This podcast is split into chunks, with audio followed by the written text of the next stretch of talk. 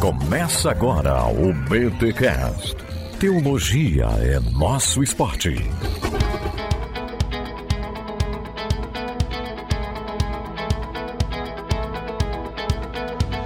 Muito bem, muito bem, muito bem. Começa mais um BT Cash de número 487. Eu sou o Rodrigo Bibo e não sei por que inventar filosofia bíblica. A gente não entende nem teologia bíblica, querem fazer falar agora de filosofia bíblica. Ai, ai. Fala galera, meu nome é Pedro Dult. Apesar do Bibo falar que eu sou o Invisible Peter, eu tenho certeza que você tá me escutando nesse podcast. Ó.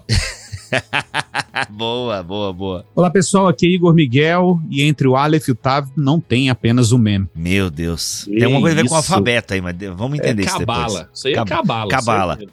Aliás, pedem muito BTcast sobre cabala. Temos que fazer um dia. Bom, eu sou o Igor Sabino e a Bíblia hebraica também é para os cristãos. Olha, muito bom. Gente, estamos aqui para falarmos sobre filosofia bíblica, um livro aí de Drew Johnson que a Thomas Nelson está lançando aqui no Brasil. Nós já temos um BTcast aqui na casa, um BTcast ABC2, se não me falha a memória, falando sobre filosofia bíblica. Não lembro quem participou daquele episódio, mas eu acho que o Pedro não tava. Tu tava Foi sabendo eu. naquele episódio? Tava, foi eu e acho que o Marcelo Cabral. Olha só, então vamos, gente, então vamos, vamos só, eu acho que nem vamos gravar esse então, já que o Pedro tem que ir embora, já quer sumir, afinal é o Invisible Peter, Olha aí. já quer ir embora, Olha a gente pega aquele áudio lá e coloca aqui então. gente, mas falando sério, vamos entender um pouquinho, Eu- a primeira pergunta que eu vou fazer, depois dos recados paroquiais, é justamente essa ideia de como assim uma filosofia bíblica, o Antigo Testamento, é porque o Drew ainda foca no Antigo Testamento, né? Então assim, cara, na moral, precisa disso? Enfim, quero entender esses argumentos aí do Drew Johnson, mas depois dos recados paroquiais.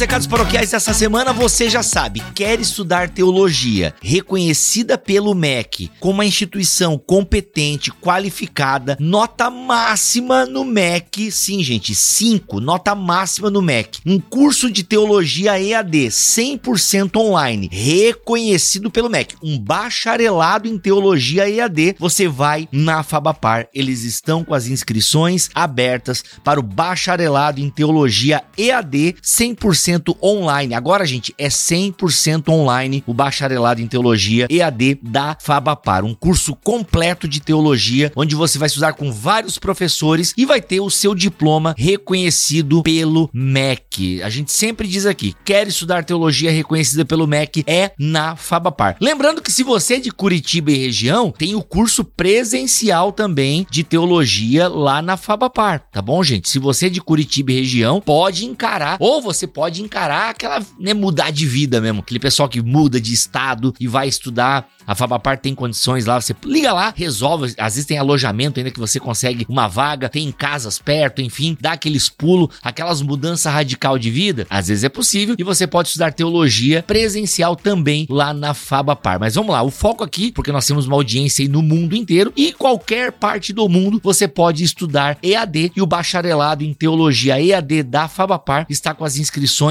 abertas. Gente, para vocês não ficarem confusos aqui, Bi, mas eu vejo tu falando do teu curso de teologia também. Gente, a EBT, a Escola Bibotalk de Teologia, ela é um curso preparatório, ela é um curso introdutório de teologia, tá? Para quem realmente não sabe nada e quer entrar nesse universo aí, gosta do nosso jeito de ensinar. E ele é um curso livre, tá bom? Ele é um curso livre. É um certificado que a gente faz, diferente da Fabapar, que é uma instituição de ensino reconhecida pelo MEC, já é um curso estabelecido, tá? Então a Fabapar, ela é diferente, tá bom? Inclusive, o que eu vou falar para os alunos que fazem EBT depois que acabarem a EBT, vai para Fabapar para sedimentar aí todo o conhecimento e galgar aí na carreira acadêmica, bacharelado, depois uma pós, um mestrado e por aí vai, tá bom, gente? Então, a diferença da EBT, da Escola Bibotalk de Teologia para a Fabapar é o reconhecimento pelo MEC, ela é uma instituição de ensino, a Fabapar. A Escola Bibotalk de Teologia é nossa aqui, é da casa, tamo together. Mas vamos lá, teologia bíblica, hein? Teologia bíblica é no bacharelado em teologia EAD da Fabapar. E se você utilizar o cupom Bibotalk, esse é o cupom Bibotalk, você ganha descontos. Então tem o bacharelado em teologia EAD 100% online, nota máxima no MEC, beleza? E tem também o presencial. E olha só, se você, Bibo, eu tava pensando em fazer um mestrado. As inscrições também estão abertas para o mestrado em teologia da Fabapar. É um mestrado com três áreas, enfim. No próximo recado paroquial eu falo mais do mestrado, mas se você entrar no site da Fabapar, que está aqui na descrição deste episódio em bibotalk.com, ou joga aí no Google Fabapar, tá bom? Faculdades Batistas do Paraná. Você vai também encontrar o site da Fabapar aí, mas para não ter erro, entra aqui no link que está na descrição deste episódio em bibotalk.com ou também aí no YouTube do Bibotalk. Vai estudar teologia reconhecida pelo MEC, vai na Fabapar. Galera, nessa semana, dia 28 de janeiro de 2023, vai ter o lançamento da Bíblia de Estudos Thomas Nelson Brasil em São Paulo. Gente, a Bíblia de Estudo Thomas Nelson foi lançada, a maior Bíblia de Estudo do Brasil, e ela agora baixou um pouco o preço, tá bem legal. Ah, na Amazon deu uma baixada legal, em outros lugares você encontra também. Óbvio, vai comprar na Amazon, compra pelo link do Bibotalk, mas olha só, dia 28 de janeiro de 2023, eu, Vitor Fontana, Marcos Botelho e Steven Kirchner vamos estar num evento de lançamento ali em São Paulo, capital, bairro Vila Mariana, na comunidade da Vila. A partir das 13 horas vai ter um evento aí que vai durar a tarde inteira com exposição bíblica, com roda de conversa e Bíblia sendo vendida com baita desconto. Dia 28 de janeiro a partir das 13 horas. Mas não fica triste. Se você não consegue ir dia 28 agora, que é nesse sábado, você vai no dia 15, 15 de abril de 2023 vai ter o BTD. O BTD em São Paulo, que é promovido pela Igreja Cristã Conselheira, apenas 150 vagas, só cabe 150 150 pessoas na igreja. Bem legal o evento, ele é pago, obviamente, mas tem comida, um coffee break vasto neste evento. Sem contar que teremos a presença de Rodrigo Bibo, este que vos fala, Cacau Marques e Israel Mazakorati, falando sobre espiritualidade para uma sociedade cansada. Será sensacional este BTD que vai acontecer ali em São Paulo. Bibo, e o grande BTD que vocês organizam e tal? Galera, estamos ainda fechando detalhes finais do local, tá bom? Ele vai ser em São Paulo, capital também, mas estamos fechando alguns detalhes ainda. Em breve, mais informações. Mas esse do dia 15 de abril, sensacional. E olha só, bem poucas inscrições ainda, tá? Bem poucas inscrições ainda nesse BTD no dia 15 de abril. Então tá garantido o seu lugar se você quiser ouvir agora e já é, quiser aí fazer a sua inscrição. Então vai que vai ser bem legal. Eu, Cacau Marques e Israel Mazakorati falando sobre espiritualidade para uma sociedade cansada. Simbora para este episódio que tá bom demais. Lembrando que o livro você encontra também aqui no link que está na descrição deste episódio. Vai comprar na Amazon, compra pelo link do Bibotalk. Se ainda não comprou material escolar, já está atrasado, mas se ainda não comprou, compra na Amazon, chega rápido e você também pode comprar pelo nosso link. Simbora!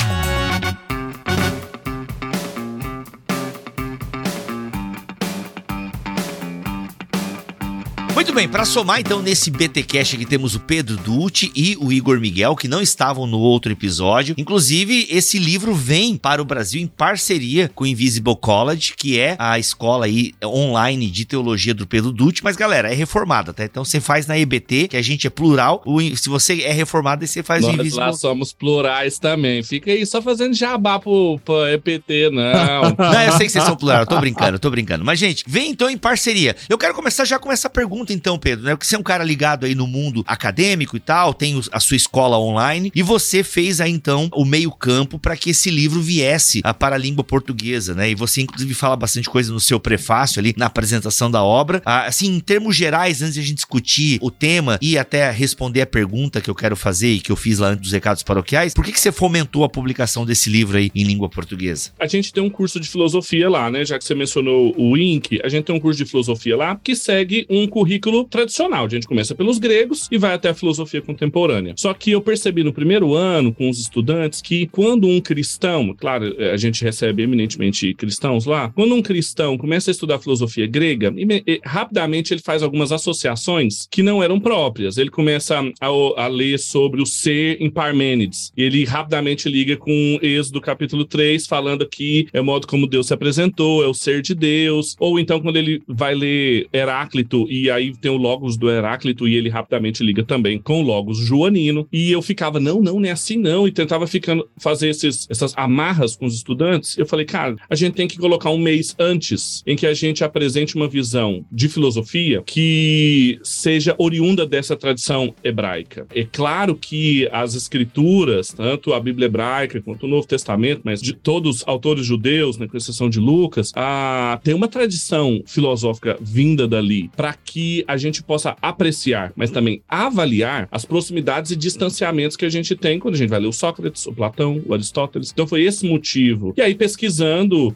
aleatoriamente, colocando as palavras teologia bíblica, filosofia, eu me deparei com o livro do Drew. Eu não conhecia o Drew e comprei o livro, li, eu falei, cara, é isso aqui. Não tinha nada tão didático e tão bem apresentado, vindo de um cristão, né? Ele é pastor presbiteriano também, que apresentasse isso com a riqueza, com os respeitos à tradição hebraica, ao Antigo Oriente Próximo. Então, Uhum. nasceu daí. Legal. E, e, pessoal, nós estamos com dois Igors aqui na gravação. Então, o Igor Miguel é o Igor e o Igor Sabino é o Sabino. O Sabino foi o tradutor dessa obra. Como é que você foi parar na tradução dessa obra? Eu sei que você fala inglês, aramaico, hebraico e vários outros idiomas aí, mas é como é que você foi parar na tradução dessa obra? Porque de alguma forma você já tinha um contato, né, com a obra do Drew. Como é que você foi conhecer essa obra, Sabino? Eu conheci o Drew Johnson a obra dele por conta de uma iniciativa que o Drew tem, que é o Center for Hebraic Thought. E essa é uma organização lá dos Estados Unidos, em Nova York, que o objetivo é promover um pensamento hebraico, né, não só em relação à filosofia, mas também à cultura e principalmente em relação à política, que é o meu interesse maior, né? Trabalho com política internacional. E esse projeto dele também faz parte é, do Philos Project, que é a organização com a qual eu trabalho, que procura né, fomentar um engajamento positivo dos cristãos com o Oriente Médio contemporâneo. E uma maneira de fazer isso é fazendo com que a gente volte para as raízes da nossa fé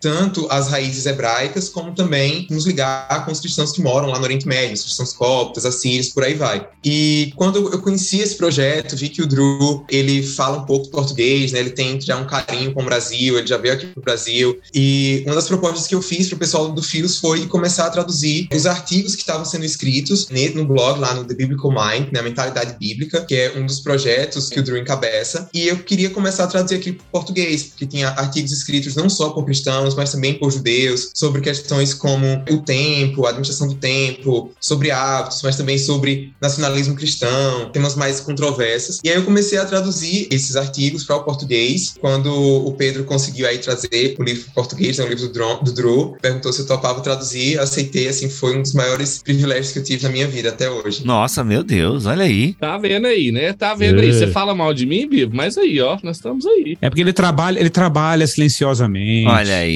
Ele é tipo o Melquisedeque, não tem ancestralidade, tem genealogia, não tem nada, só adoro, aparece. Só adoro aparece. essa fonte. E você, Igor, como é que você foi para conhecer a obra do Drew? Cara, muito legal isso. Assim, tem muito a ver, eu me identifiquei muito com o Drew, porque a minha pesquisa sobre, no meu mestrado sobre provérbios, tem um bloco em que eu trato o livro de provérbios, depois de uma análise de alguns blocos do texto de forma exegética, eu entro numa, numa, numa análise filosófica da obra e de algumas, assim, eu fico preocupado com visão de mundo, cosmologia, antropologia e vou trabalhando tudo isso em provérbios, que inclusive o pessoal da teologia da sabedoria, né, Wisdom Theology, como a gente chama, trabalha e se ocupam com esse tema e as metáforas e tudo aquilo. E aí eu tive que chegar numa altura de definir epistemologia, porque lembro que eu tô analisando provérbios como uma obra pedagógica, mas não tem como você fazer o pedagógico sem fazer o trabalho filosófico, né, Eita. E aí eu me aventurei, né, nesse, nesse tipo de análise e o que, eu, o que me fez ficar interessado no Drew é que o Drew trabalhou muito isso. Foi o que, inclusive, me levou, antes do Drew, né? Um cara que é amigo dele, parceiro, que é o Yoran Razoni, que é um judeu, que escreveu um livro que eu tô com ele aqui em mãos, né? A Filosofia da Escritura Hebraica, The Philosophy of Hebrew Scripture. E esse livro, mano, eu comprei no pré-lançamento, porque eu já estava no mestrado, terminando o mestrado, 2012 eu estava terminando o mestrado, e eu estava em busca de literatura para fundamentar a ponte entre o campo da exegese bíblica com filosofia, principalmente epistemologia. Então, e não, para quem não sabe, né, o Drew tem um outro livro é um livro que me ajudou muito nas minhas pesquisas também, que se chama Epistemology and Biblical Theology, né? Epistemologia e Teologia Bíblica. E aí ele trabalha do Pentateuco até o Evangelho de Marcos. Uma obra mais, bem mais acadêmica, mas uma obra que me ajudou muito, inclusive, a pensar isso. A Escola do Messias, meu livro, né, tem um pouco dessa conversa. Eu não cito o Drew lá, porque eu ainda estava concatenando muita coisa que o Drew falava, mas tem uma influência dele inevitavelmente. Bom, mas o Razone aparece, viu? O Razone aparece por lá. Uhum, muito bom. Enfim, o, Razone, é por aí. o Razone até é a quem o Drew dedica a obra é o Razone. Ele, ele gasta um bom tempo lá falando, citando a obra. diz- Você tem Você razão. tem razão dizendo- nessa, nessa colocação aí. Nossa, muito boa a piada, hein, Igor? O Drew foi aluno do Razone. O Razone ele tem um instituto hoje em Israel Ai, bom. né, que, que trabalha com questões de filosofia, questões também de política, e o Drew estudou Legal. com ele. Né? Inclusive, o Razone ele é considerado hoje um dos principais teóricos do novo movimento conservador. Né? Depois aí do Trump, tudo isso, tem surgido um movimento nacionalista conservador, e o, o Yoram Razone é um dos principais expoentes aí desse, desse movimento. Né? Ele tem um livro que já está em português, né? As Virtudes do Nacionalismo, tem um agora também que lançou sobre o movimento conservador, então é então, um filósofo aí também já bem reconhecido. Mas ele não apoia essa parada toda aí do Trump, aí, esse nacionalismo aí, né? No campo político, Não ele tem necessariamente. uma tendência conservadora. É, não. é, O na nacionalismo dele é outra coisa. É, na verdade, o, o nacionalismo do, do Razone é muito baseado no sionismo e ele tenta exatamente criar um, um- um nacionalismo que não vai desembocar é, no nacionalismo extremista, racista, é, xenofóbico, como a extrema-direita defende. É. É, etnocêntrico, isso. Ele quer resgatar o nacionalismo da extrema-direita, basicamente. Hum, tá. Vamos ficar no filosofia bíblica aí.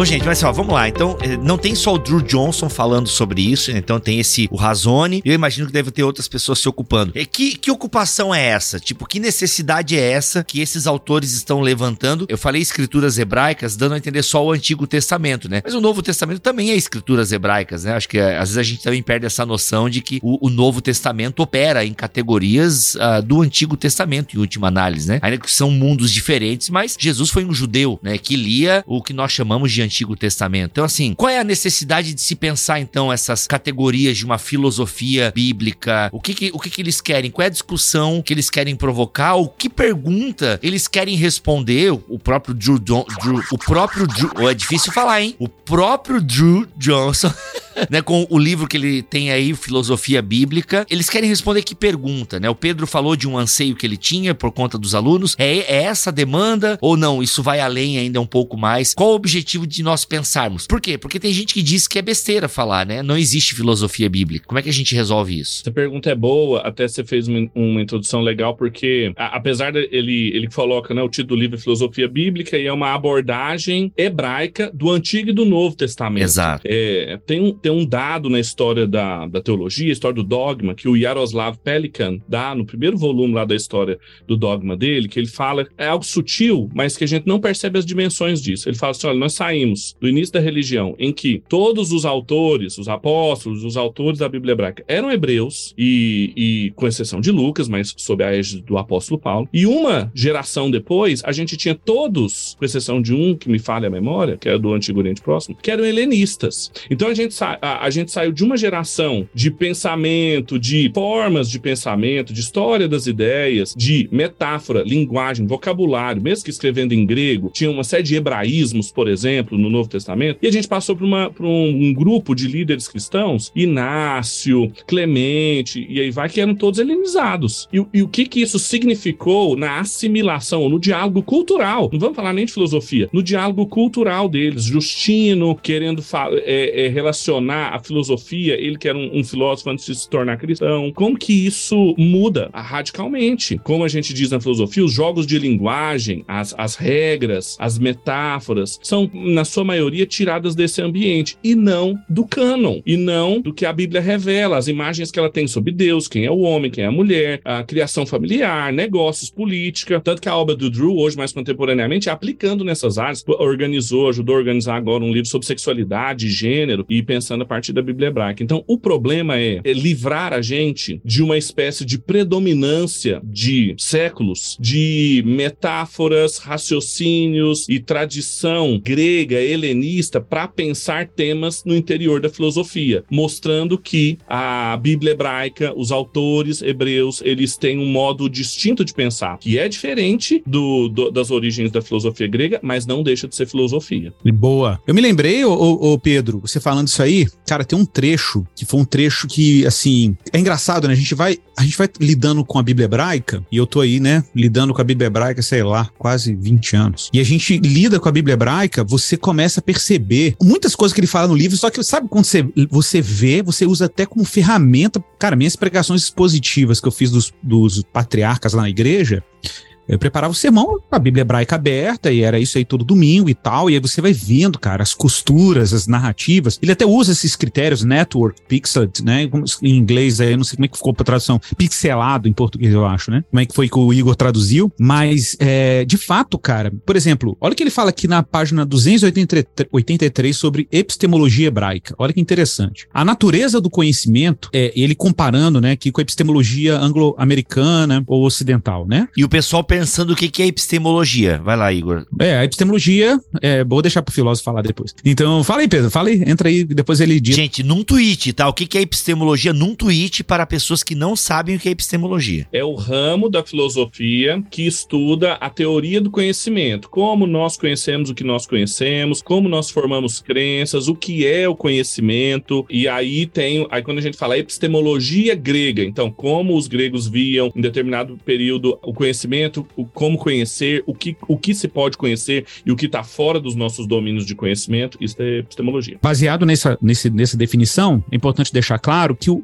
que, o, que eu acho sensacional, esse, essa constatação do Drew, ele dizer que a natureza do conhecimento em si, ou seja, o conhecimento como objeto, o, o, o, conhecimento quanto objeto de estudo fenomenológico, não importa. Isso não existia no mundo hebraico. Tipo assim, eu vou estudar o conhecimento, vou, vou refletir sobre o conhecimento. Não, o conhecimento era um meio. E era, e claro, a partir de todas as ferramentas, vamos dizer assim, né? A gente está sendo super anacrônico aqui, mas as diferentes ferramentas epistemológicas é, do universo pactual judaico ou hebraico, né? Se a gente considerar toda a história canônica, não é só judaica, né? Então, a natureza do conhecimento em si não será a principal preocupação dos relatos bíblicos de epistemologia por várias razões. Primeiro, os autores bíblicos regularmente apelam para questões de conhecimento de segunda ordem, mas normalmente não constroem conhecimento como uma coisa. Assim, né? O conhecimento não é um objeto. Em vez disso, eles se concentram nos rituais, nos mecanismos sociais, na justificação do saber, mais do que no objeto abstrato chamado conhecimento. Isso aqui é sensacional, porque na verdade,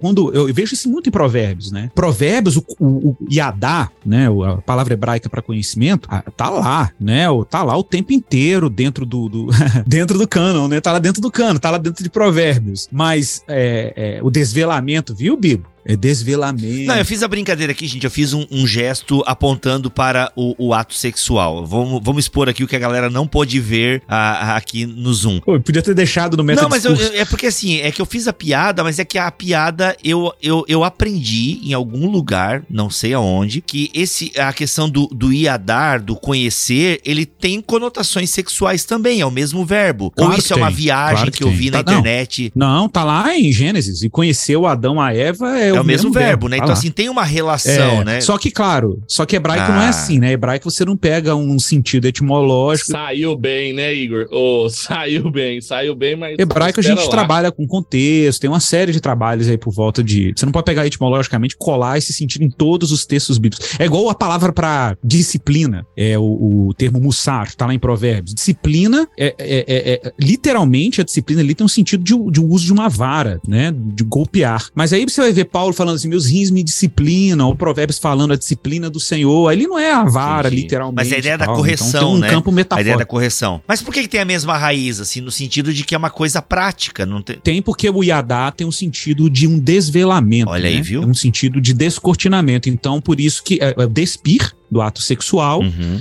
e o despir de um conhecimento que se uhum. desvela, que se, uhum. né? Então, cara, mas isso aqui é sensacional, porque olha só, o mundo ocidental é um mundo ocupado com o objeto. O que, que é o conhecimento? E a Bíblia vai dizer, não, conhecer e prosseguir em conhecer o Senhor. A partir do quê? A partir do que Deus deu para o povo do pacto. O que Deus deu, a aliança, os ritos, a própria escritura. Porque, cara, essa coisa de um povo que é regido por uma série de promessas narrativas, uma tradição de sabedoria, uma tradição profética, que vai, claro, culminar na, na, em tudo que a gente encontra no Novo Testamento, é, é um negócio absurdo. Tipo assim, a gente, a gente tem precedentes disso na história. Se a gente olha para a maneira como Israel lida com Deus e lida com o mundo a partir desse lugar, né? Das grandes narrativas bíblicas, dos grandes compromissos pactuais. É, é, esse é o elemento de, de, singularidade no ato de conhecer de Israel. Que no meu livro até brinco, né? Que o conhecer a Deus está muito ligado à adoração a culto, né? Tem um, tem um horizonte doxológico. É diferente, por exemplo, de, desse, desse uso da epistemologia como um instrumento de controle da realidade. Não, não, não, não tem isso, né, na epistemologia hebraica. Muito bom. O Drew tem uma, ele tem um quadro, ele faz um, um quadro sobre o estilo hebraico da filosofia e ele vai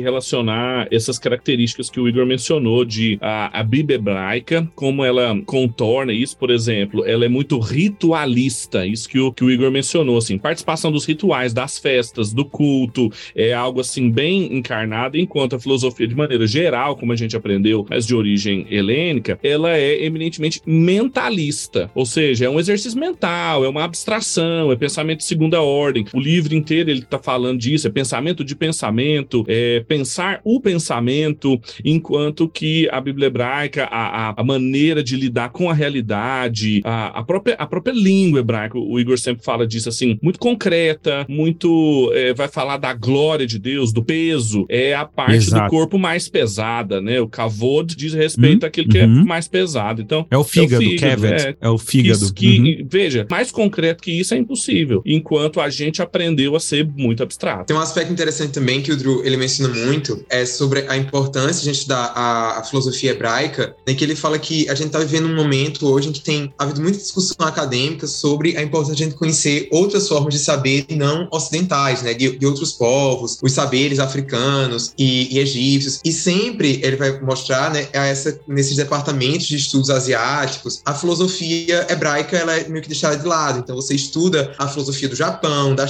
China, da Índia, e não que não seja importante, mas ele fala que a filosofia hebraica ela está no mesmo nível, aí, no mesmo pé que essas outras filosofias, e deve ser estudada de maneira acadêmica dessa maneira também. E é interessante ele mostrar como que essa noção do saber que a gente observa na narrativa narrativa bíblica, né, tanto do Antigo quanto do Novo Testamento, ela acaba tendo muita semelhança com a própria noção que a gente tem hoje do conhecimento científico, né, do fazer ciência, como o Karl Popper ele traz. Então, é, não é somente a gente estar tá querendo a, ah, trazer um viés cristão, para isso, para a filosofia. Não, a gente está indo, é bíblica no sentido de lidar com as fontes do texto bíblico para entender a filosofia do modo geral. Eu acho que é muito mais ver a Bíblia como um livro histórico, um documento histórico, do que como um livro é, é, teológico, por assim dizer. Essas questões de inspiração, tudo nem entram é, nesse debate. E a gente precisa disso? Então, a gente precisa, porque quando a gente pensa, pensa no trabalho do, do Igor Miguel aqui, ele falou os estudos dele em provérbios, mas o Igor é um pedagogo, ele estava mexendo com educação, sobre quem aprende, como aprende. É, você, pode, você pode aplicar isso em outras áreas, como o Igor Sabino mencionou aqui agora, sobre a ciência. O Drew Johnson, a formação dele é, em filosofia foi muito marcada pelo Michael Polanyi, e no livro ele menciona muito isso, assim, como que se aproxima. Então, em ciência, em educação, em teologia, em filosofia, a gente vai trabalhando com modelos, a gente trabalha com analogias, com modelos, a gente vai. Modelagem intelectual é, é o trabalho científico de primeira ordem. De onde a gente retira esses modelos? É, é, é esse, o, esse o ponto. A gente retira os modelos de um repositório intelectual hebreu, e mais do que isso, não, não só porque é hebreu, mas porque é canônico. A gente está falando, claro, do cano. O Drew se vale daquilo que não é canônico para os cristãos, protestantes, enriquecendo essa noção de filosofia bíblica que tem, mas é o tempo todo, é uma, é uma abordagem hebraica do Antigo e do Novo Testamento. É como que a gente tem um jeito ali de conduzir, uh, como nós conhecemos conhecemos, ah, como nós julgamos o belo, como nós aprendemos, que é típico do que Deus revelou para o seu povo e registrou na, na Escritura, e como que isso é fecundo para redirecionar o trabalho de diversos profissionais. Tem um outro livro do Drew que chama. Ah, é, é Escritura e alguma coisa, que quem fez o prefácio foi o Craig Bartolomeu. A gente sempre lembra do Craig Bartolomeu junto com o Michael Gorin, né? Escrevendo livro junto e tal. Mas ele é um acadêmico também que pensa essas coisas. Ele, ele é alguém que é bem técnico na área dele, e ele falou que essa. Ah, é o Biblical Knowing. Isso, o Biblical Knowing, isso. E ele termina o prefácio dizendo assim: esse, esse jeito bíblico de conhecer, esse, esse conhecendo bíblico que você está propondo aqui no livro, ele é muito transdisciplinar, ele ajuda diversos profissionais de áreas diferentes a renovarem. Pensa em psicólogos, por exemplo, que precisam de uma imagem de quem é o ser humano e não vão tirar isso do Freud, não vão tirar isso do Jung, não vão tirar isso, mas vão tirar a imagem de quem é o ser humano ali de uma filosofia hebraica, de uma antropologia hebraica. Isso vale para os pedagogos, para os cientistas. Então é, é, é, tem muito, é muito frutífero, tem muitos para que essa reflexão foi feita. Ô Pedro, uma coisa que eu, eu achei assim, cara, eu fiquei de cara assim quando eu tava lendo esse livro, foi por exemplo quando ele vai falar assim, tá, a Bíblia trabalha, por exemplo, narrativas. Isso aí já é né? Clássico aí já. Já tá consagrado aí na, na hermenêutica e tudo. Beleza. Aí ele fala, trabalha narrativa. Aí o pessoal vai falar assim: ah, mas a ciência não trabalha com narrativa. Ciência trabalha com descrição fenomenológica ou descrição teórica e, e vai, vai, e vai fazendo aquele encadeamento lógico dos processos e tal. Aí ele falou assim, ué, mas quem disse que isso não é narrativo? Aí eu falei assim, cara, eu tive na hora assim, quase uma iluminação. Eu falei assim, mano, isso resolve um problema nosso na teologia. Por, o que que isso resolve? O abismo que o pessoal cria entre o campo dos estudos bíblicos exegéticos e teologia sistemática. Porque uma das grandes acusações da teologia sistemática é que ela, ela, ela é artificial e linear demais, ela é taxonômica, proposicional demais e não é narrativa. Aí você me pega uma teologia sistemática do Bavinck, por exemplo, como ele tem uma preocupação de descrição de temas teológicos, mas respeitando uma linearidade histórica de como determinados temas teológicos se desenvolvem dentro do tempo. Então, veja, e, e esse é um ponto interessante, viu, que eu achei assim na, na obra dele, é que ele, ele aproxima a narratividade mesmo para compreensões, digamos, mais encadeadas logicamente, né? Como a gente vê, por exemplo, predominantemente nas teologias sistemáticas. Viu? Os, já tem pentecostais que falavam há muito tempo, né? Existem intenções dogmáticas às narrativas, teológicas às narrativas. Olha aí. Fala, Jeová. Fala, fala dos penteca aí. Mas isso tem um cheirinho de Van Hooser também. Acho que eu li alguma coisa do Van Hooser essa cara, semana. É, o Van Hooser é o, é o cara que fez isso aqui na teologia. A, a proposta é. dele de uma virada canônico-linguística, o que que é? Exato. É, é abrir mão do projeto da teologia narrativa, que para ele não foi suficiente. George Lindbeck, por exemplo, e a natureza da, da, da doutrina, em que fala de uma virada linguística cultural, ou seja, o que é teologia? Teologia é o discurso da igreja, daquela cultura, em falar sobre Deus, o que ela tem de imagem sobre Deus. Então, teologia é o que o discurso da igreja sobre Deus. O Van Hooser vai dizer: não, peraí, tem muito essa coisa do uso, aquela aula que o, o Igor Miguel acabou de dar pra gente aqui. Não, um termo aqui não pode ser usado lá sem o uso dele. Então, a virada linguística ajudou muito, mas que virada linguística? É a virada linguístico canônica. É, é o que o cano apresenta. Ali as metáforas para conduzir e, e e ele talvez seja um dos que conseguiu traduzir isso no drama da doutrina da melhor maneira possível. Muito bom.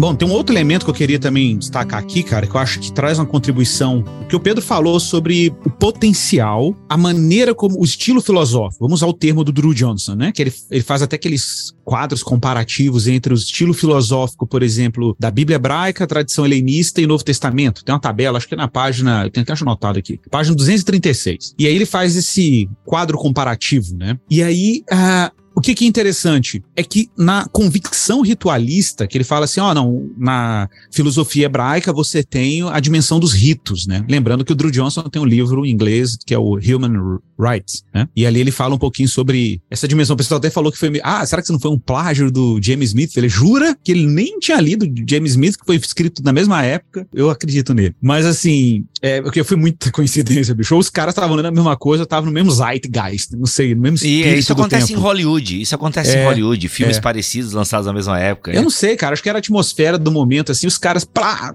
foi muito próximo, assim, a publicação, né? De fato. Mas, assim, o que, que eu acho legal é quando ele levanta, por exemplo, o Pedro e, e Sabino, essa coisa que a gente teve em um debate que a gente teve aí na pandemia com a, com a, vacina. O que? É o, os, os pares. É a checagem é dos pares na hora da pesquisa acadêmica e científica. Por que isso é interessante? Porque no campo das ciências duras, o rigor das ciências duras, das hard sciences, exige que o par, né, coloque a sua crítica, as suas objeções, que aquela hipótese seja testada até o limite. E aí ele levanta, peraí, mas lá na tradição hebraica você tem uma epistemologia comunitária, que é uma coisa que eu falo no meu livro também, que é o lance do, da comunidade epistêmica, né? O Alice McGrath trabalha lá, comunidade epistêmica. Tipo, cara, a gente tá aqui, ó, produzindo conhecimento em comunidade. É tradição, bicho. É tradição. E como que isso, de certa forma, confronta uma coisa que tá muito presente, viu, Pedro? Você pode me ajudar aí, em. Eh, eu, porque eu tô aqui entrando num território que eu, tô, eu me sinto vulnerável agora, viu? Então, tipo assim, no campo da filosofia, por exemplo, eu sei que tem uma tradição filosófica, tem a filosofia histórica, mas tem muito essa coisa do livre pensador, né, bicho? Também tem esse lance do cara autóctone que tem uma ideia genial e tal, e ele vai rompe com toda a tradição. E, cara, no campo das ciências duras você não tem isso. E também no, na tradição epistemológica hebraica, você tem tradição, é um tema caríssimo. Em Provérbios é caríssimo.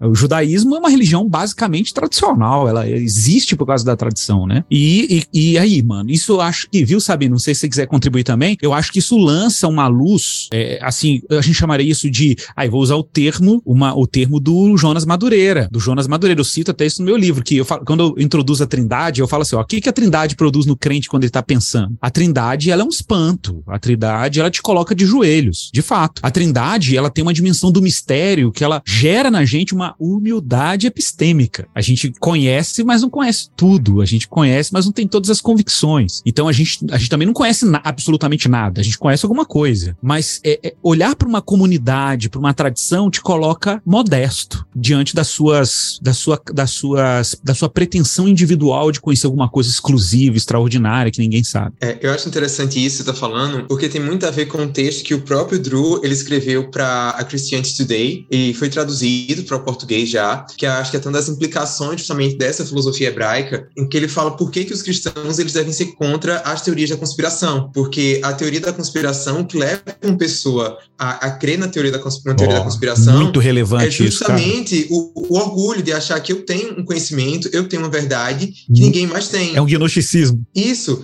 Então, é, eu acho que a gente precisa muito se atentar para essa questão da importância da comunidade, né, de, de, de pensar, né, de entender o saber, é como que o conhecimento ele é produzido. Eu confesso que isso foi um choque muito grande para mim quando entrei no meu doutorado em ciência política, porque eu vinha é, de relações nacionais, de humanas, e era uma coisa muito mais. A minha graduação muito influenciada pelo pós-estruturalismo, pelo construtivismo. E eu cheguei no departamento é, de ciência política da UFPE, que é muito quantitativista, ele é muito positivista, então essa coisa que tudo tem que ter método, tudo tem que ter é, avaliação dos pares, assim, nunca esqueço da primeira reunião que eu tive com meu orientador no doutorado, falei para ele que queria pesquisar é, a influência da religião na política internacional, e ele falou assim: você pode pesquisar o que você quiser, desde que você tenha dados e tenha métodos. Eu só quero que você mate a cobra e mostre o pau, como diz um ditado. Você tem que mostrar como que você chegou a essas conclusões. E ter evidências. Exatamente. E quais são os dados que você usou para que qualquer outra pessoa possa reproduzir essa sua mesma pesquisa e ver se chega nos mesmos resultados que você ou não. Isso independentemente se a gente está fazendo uma pesquisa com números ou se a gente está fazendo uma pesquisa qualitativa, né, histórica, quais são as evidências que a gente tem que sustentam aquela afirmação. Então, eu acho que isso é um, um algo que a gente precisa trazer aí desse livro, uma contribuição. No fim, o que o seu professor está dizendo é: faça uma narrativa. Sim. É, faça uma narrativa, Exatamente. elabore uma narrativa. O Drew até coloca, quando ele faz essa comparação com o jeito ocidental de fazer filosofia, esse jeito né, né ocidental mais helenista e o jeito hebraico, é enquanto um é autônomo, essa coisa da autonomia, autonomia do, do pensamento ou do pensador, ele coloca que o jeito de construir o argumento, ele é, ele usa lá networked, ele é alinhavado, como a gente vê na Bíblia. Quando a gente vê é, temas, por exemplo, em Jó, você vê lá Deus falando três vezes, viu, meu servo Jó, que é bom, justo, temente a Deus, tal. E aí lá no capítulo 28 fala, o temor do Senhor é o princípio da sabedoria. Deus falou lá no começo que ele era justo e bom porque ele era temente a Deus. E lá no capítulo 28 ele falou que o princípio da sabedoria é o temor, mas, mas ele foi alinhavando isso numa narrativa, num argumento. É assim que é apresentado, e não numa uma série de proposições é, autônomas.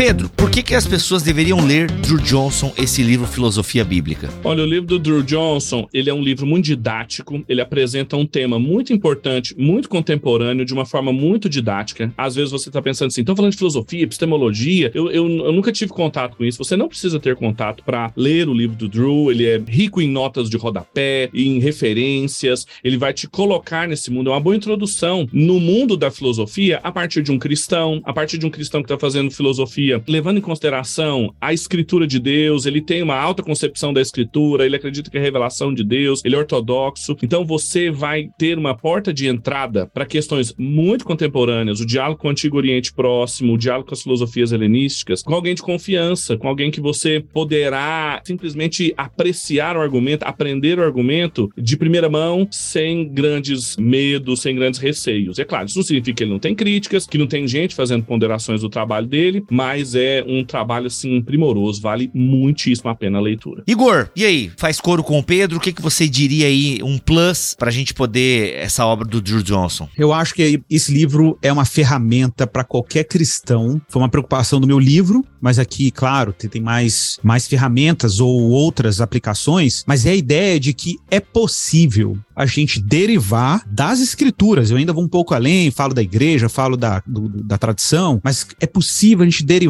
das escrituras uma filosofia de reflexão cristã e bíblica para atuar e operar em diferentes campos. Porque isso é uma coisa importante. Às vezes o cristão está lá na universidade, sabendo que aqui é pesquisador, o cara chega na universidade, ele vai trabalhar pesquisa e ele fica se perguntando: caramba, mas eu tô aqui adotando uma metodologia. Será que essa metodologia ela encontra consonância? com a minha fé, com a minha tradição, com o livro que eu creio, e esse livro vira uma ferramenta para isso. Olha, eu sei que a gente, ouvinte que tá ouvindo a gente aqui, deve estar tá assim, cara, eu tô preocupado aí como expulsar um demônio do vizinho, eu tô aqui preocupado como curar um doente, como ser um cristão que ajuda o próximo, e os caras vêm falar de epistemologia hebraica. Meu irmão, talvez esse podcast não seja para você, mas ele é e tira o sono, esse tema, tira o sono de muito cristão que tá aí na academia, na universidade, fazendo pesquisa científica, que tá ensinando, trabalhando com educação, com arte e está ocupado com essas questões, que são questões que exigem determinados rigores. Quando você vê um livro como esse, aquilo é um alento para esse meu irmão, minha irmã, jovem, estudante, universitário, pesquisador que está no doutorado, mestrado. Então, eu acho assim que é uma obra indispensável, viu? Você, irmão cristão que está aí, claro, eu vou fazer um jabá aqui sem nenhum escrúpulo junto com o meu livro. Você vai ver que são ferramentas importantes para você que está ocupado aí com o campo da epistemologia. Para quem não sabe, o Igor tem um livro lançado também pela Thomas Nelson Brasil, que é o Escola do Messias. Esse eu já li, recomendo demais, muito bom. E você, Sabinão? E aí, mano, como é que foi? Você traduziu o livro? Como é que qual o coro que você faz aí acerca dessa obra que a Tomazel está trazendo para nós agora? Eu reforço muito isso que o Igor falou, né, meu xará falou. Eu acho que esse é um livro que ele é importante não somente para o cristão que estuda filosofia, mas eu acho que para o cristão que ele tem interesse não só pela ciência, mas principalmente pela verdade. Eu acho que uma das grandes crises que a gente tem vivido hoje é justamente sobre a credibilidade das informações. A gente vive uma era de fake news, de teoria da conspiração, em que as pessoas discordam, né? não sabem se podem confiar nos acadêmicos, se podem confiar na ciência, porque tem a questão do viés ideológico, como é que fica, em quem eu confio. Então, eu acho que esse livro vai é, trazer algumas ferramentas bíblicas, né, para você poder pensar o mundo, para você saber aquilo que é verdade, aquilo que não é. Como o, o Igor falou, essa é uma crise que muitos cristãos eles enfrentam na faculdade. Essa foi uma crise que eu enfrentei, né? Como é que eu vou saber se isso aqui é verdade, o que não é? Será que existe uma verdade absoluta? Como conhecer essa verdade absoluta, sabendo que eu, enquanto um ser humano, eu sou limitado, é, o mundo é complexo. Então, esse foi um livro assim que me deu muito prazer de traduzir, muita alegria de traduzir, porque foi uma obra que eu gostaria de ter lido mais cedo na minha caminhada intelectual, né? Eu sentia realmente muita falta de algo assim, e quando eu li a obra do Drew, quando eu entendi isso, me trouxe muito alívio, me trouxe muito alento, e é uma grande alegria poder disponibilizar para as pessoas que falam português também, que talvez não teriam acesso a essa obra em inglês. Gente, então tá aí, Filosofia Bíblica de Drew Johnson, lançamento da Thomas Nelson Brasil. Se você quiser adquirir essa obra, adquira ela pelo link do Bibotalk na Amazon. É só você vir em bibotalk.com, procurar o BTcast 487 e vai ter o link aqui. Ou digita aí no seu navegador, bibotalk.com barra Amazon, vai entrar no site da Amazon pelo nosso link e procura aí Drew Johnson ou Filosofia Bíblica, tá bem legal, um livro que vai abençoar você e comprando na Amazon pelo nosso link você abençoa também o nosso ministério. Pedro, muito obrigado pela tua participação aqui. Amo vocês e obrigado. Obrigado por tudo. Vamos com Deus. Igor, obrigado pela tua presença aqui nesse BTcast, mano. É o Você vai ter que falar qual o Igor. Não, tu é o Igor, ele é o Sabino aqui nesse podcast. Ok, pessoal, muito obrigado. Rodrigo Bibo, meu xará Sabino, é sempre um prazer enorme te ouvir. Parabéns pelo excelente trabalho, viu, meu irmão? Coisa linda, viu? E é muito bom estar aqui com vocês, sempre aprendendo junto, compartilhando e nos alegrando com coisas que nós amamos também. Um beijo no coração de todos. Muito bom. E Sabino, valeu, cara. Obrigado pelo trabalho de tradução. Tenho certeza que ficou excelente. E obrigado por estar aqui nesse BTcast. Muito obrigado. Eu que agradeço, pessoal. É isso, voltamos a semana que vem, se Deus quiser e assim permitir. Fiquem todos na paz do Senhor Jesus.